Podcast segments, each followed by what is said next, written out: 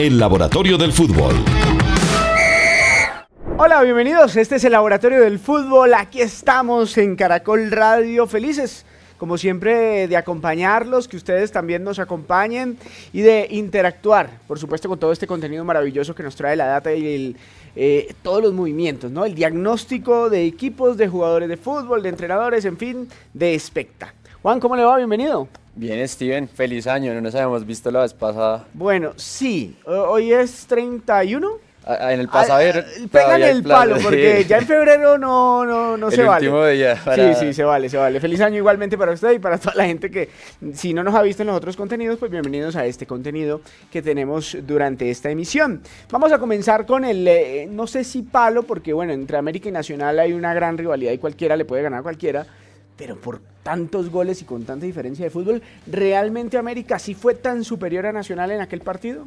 Pues si vamos a los números, sí respaldan la superioridad del América en este partido.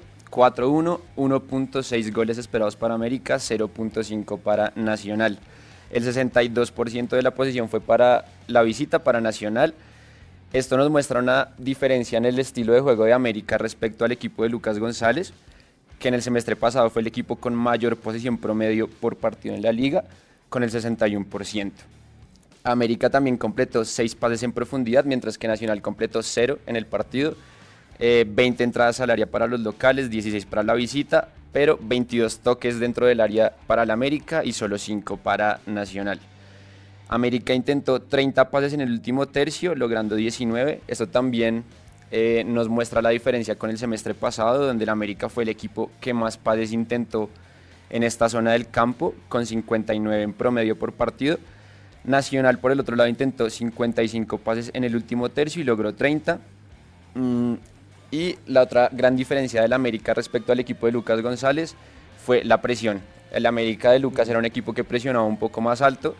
Eh, en este partido, América permitió a Nacional 11.67 pases antes de una acción defensiva, antes de robar el balón. En 2023-2 fue el equipo que permitió menos pases al rival antes de una acción defensiva con 6.83. Entonces sí podemos ver una diferencia en el estilo de juego del, del América. Por el otro lado, Nacional presionó un poco más alto en el partido, un, un PPDA de 8.17. Bueno, entonces aquí vemos un, un, gran cambio de todos los que acabas de mencionar, Juan, es el de la posesión porque no se imaginaría uno un equipo de Lucas González que tenga menos del 50% de posesión. Lo mínimo que tenía era eso en la mayoría de los partidos y aquí bajó incluso el 40%, ¿no? Sí, sí, acá tuvo 37 y no elaboró tanto en el último eh, tercio. Muchos menos toques en el último tercio, como decíamos. Mucho, más, mucho más vertical. Mucho más directo, sí. Mucho más directo. Sí, No necesitan tener tanto el balón para generar ocasiones, porque eso también lo podemos ver en Las ocasiones sí se parecen a las de Lucas en su momento. Exactamente. Sin tener tanto el balón, llega mucho al arco rival, lo vimos en los toques en el área. ¿Cuántos, me recuerda cuántos a, a la portería? ¿Cuántos remates a la portería? Pues América, en lo que va del 2024 eh, rematan promedio 16 veces por partido. Que es un montón. Y 7 al arco es el que más remata al arco por partido de todos los equipos de la Liga Colombiana en lo que vamos del año. Perfecto. Em, puntos bajos de Nacional. Puntos bajos de Nacional. Esto es de todo el 2024. Bueno, han jugado dos partidos en el año. Eh, todavía no se puede ver la tendencia, pero por ahora es el equipo con menos toques en el área rival por partido, con solamente siete. Es el segundo equipo que menos entra al área rival en carrera por partido. La mayoría de entradas al área rival son con balones cruzados solo entran una vez eh, en carrera por partido, mientras que con balones cruzados 7.5 veces por partido. Es el segundo equipo menos efectivo en los pases en el último tercio, un 60.5% de precisión. Es el tercer equipo menos efectivo en los duelos defensivos, ganan el 54.6%. El tercer equipo que recupera menos balones por partido, solamente 67, aunque esto está relacionado con que es un equipo que ha tenido la posesión más que sus rivales en las primeras dos fechas. Y es el sexto equipo menos efectivo en los duelos generales con el 45.45% de éxito. Muy bien, eh, los puntos altos del que ganó, por supuesto. América, bueno, ya hemos analizado un par pero, pero no sé si se nos quedaron algunos puntos por fuera de, lo bueno que hizo América durante esos 90 minutos. Sí, acá tenemos en cuenta también la primera fecha con, con Águilas, como para sacar los puntos positivos de América. Aunque cambió mucho un equipo, de un equipo al otro cambió un montón porque aunque seguramente usted me estaba diciendo 16 llegadas en promedio en los dos partidos, pues yo lo que vi fue un equipo mucho menos peligroso en la primera fecha que en esta. Esta fue un equipo muchísimo más peligroso, así haya rematado igual veces al arco. Seguramente la calidad de las opciones de gol que generó en el segundo partido fueron mucho mejores que las del primero. Sí, la verdad, la primera fecha contra Águilas fue un poco... Más soso, más soso, más soso. Eh, bueno, es el equipo con más toques en área rival eh, por partido, 26.5. El tercer equipo que menos balones eh, perdidos por partido tiene, con 88 el tercer equipo más efectivo en los duelos ofensivos con el 42.96% de éxito y también es el tercer equipo más efectivo en los duelos defensivos con el 68% de éxito en estos duelos. Muy bien.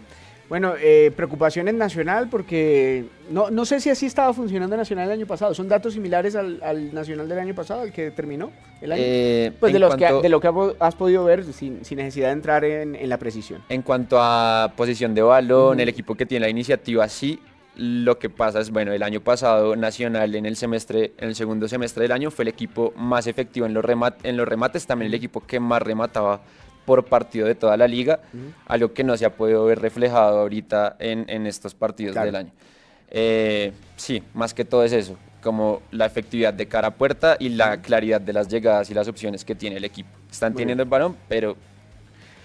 Déjeme eh, ir a otro equipo que eh, también se roba protagonismo porque es el único de los grandes que está ahí peleando descenso, ¿cierto? Se llama Deportivo Cali. Deportivo Cali ha fichado un montón de jugadores, muchos con muy buen nombre, pero con un presente discutible el arranque no ha sido malo, pero quisiéramos desde la data saber el comportamiento del equipo. Si el equipo ha mejorado o si por ahora no hay un despegue real, a pesar de que todavía tres fechas y no ha perdido. Ok, sí, acá en Expecta lo que hicimos fue sacar algunos puntos de lo que ha sido el Cali en estos tres partidos que ha tenido en el año y compararlo con los números que tuvieron durante todo 2023 entonces, bueno, van 7 goles a favor en 3 partidos, esto da un promedio de 2.3 goles por partido. En el 2023 tuvo un promedio de 1.07 goles eh, por partido.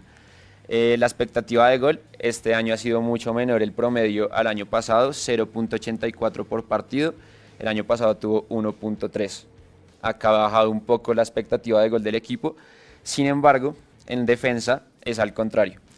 Eh, ha recibido 5 goles en estos tres partidos, 1.6 por 90. En el, año pasado recibió 1.43 por partido, menos goles recibió el año pasado. Eh, y en goles esperados en contra, este año tiene 0.9, el año pasado tuvo 1.35 esperados por partido. Muy bien.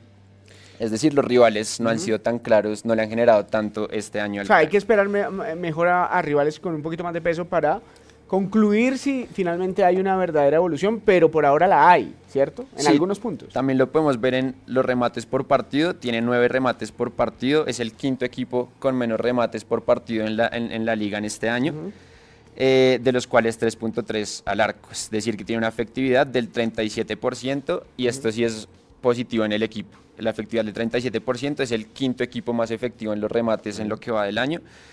Eh, si lo comparamos con el año pasado, fue el 34%. Han mejorado un poquito en la efectividad de los tiros también. Bueno.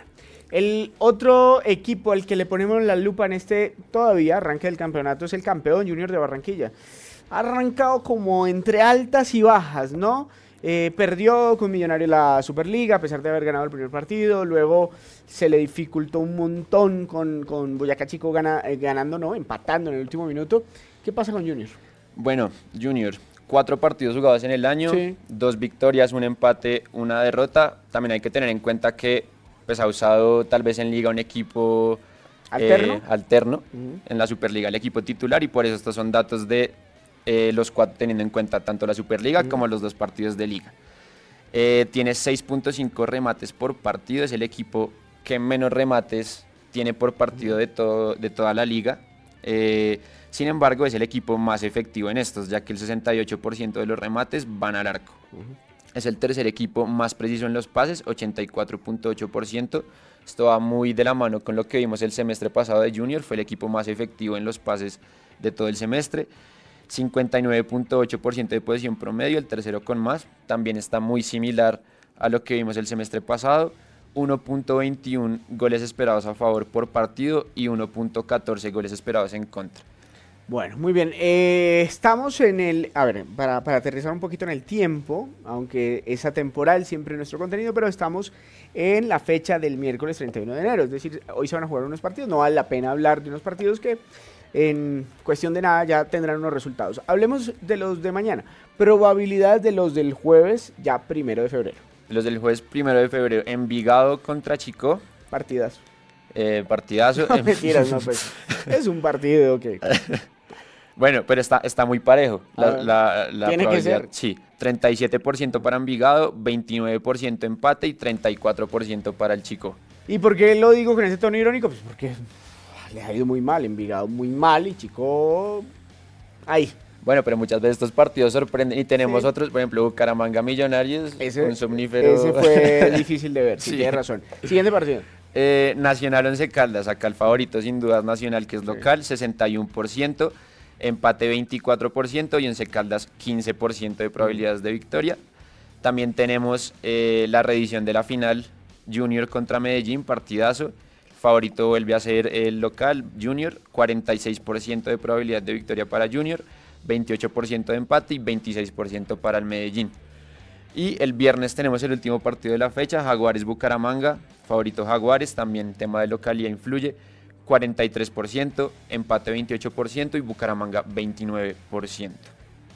Bueno, ahí está, muy bien. Es el contenido del Laboratorio del Fútbol de esta semana. Muchas gracias, Juan. No sé si se nos queda algo. Creo que todo lo chuleamos, ¿no? Eh, sí, Muchas gracias a todos. Seguimos ahí pendientes de su equipo, del equipo del alma y de todos esos jugadores que lo conforman para diagnosticar rendimientos aquí en el Laboratorio del Fútbol. Gracias.